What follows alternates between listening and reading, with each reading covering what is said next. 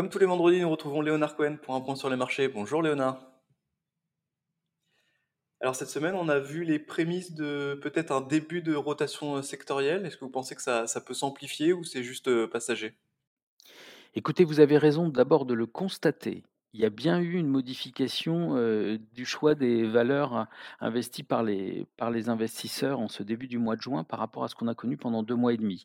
La hausse que l'on avait jusqu'à présent était très concentrée sur un nombre très limité de valeurs. On en a beaucoup parlé ces dernières ces dernières semaines, ces derniers mois.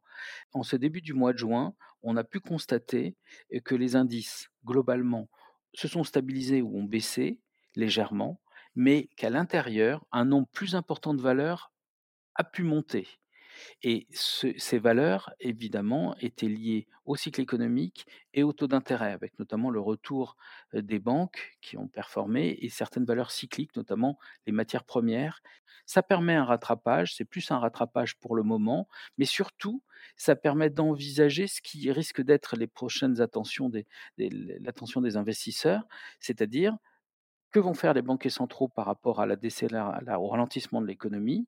Deuxièmement, l'inflation est en baisse, est-ce que c'est pas le moment de la pause? Voire, et on le verra pour la Chine, peut-être, un soutien? Alors vous parlez de la Chine justement, ça a été un peu l'actualité du début de semaine, après une croissance vraiment décevante par rapport à ce qui était attendu. Du coup, l'espoir d'un plan de relance du gouvernement qui s'installe. Vous avez raison, c'est-à-dire que beaucoup attendaient de la Chine une accélération de sa croissance. Or, en fait, ce qui sort dans les chiffres publiés pour le deuxième trimestre, c'est au contraire un ralentissement de cette de cette croissance, heu, dans le dans le sens où ça va moins vite que ce qu'on pouvait imaginer.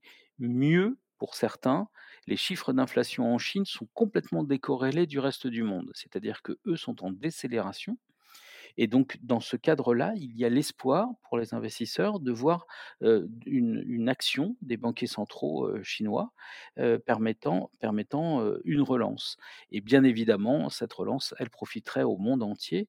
Donc, ça valide aussi la rotation, sectorielle en cours, et ça lui permet de s'installer effectivement plus durablement. Alors on va finir avec un petit point sur euh, votre fonds, euh, Ginger Active 360.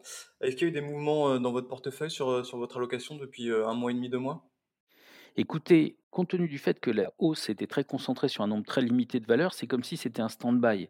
Quand on fait de la gestion active, euh, on n'a pas toutes les valeurs des indices, on n'a pas l'ensemble du marché, bien au contraire. Alors pour Ginger Active 360 et Ginger Detox European Equity, on a, on a 25-26 valeurs seulement.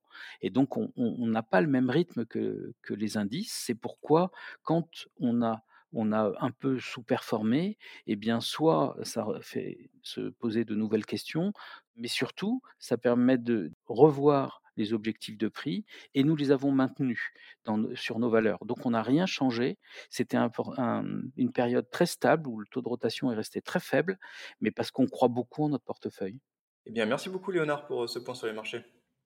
Merci beaucoup, bonne semaine.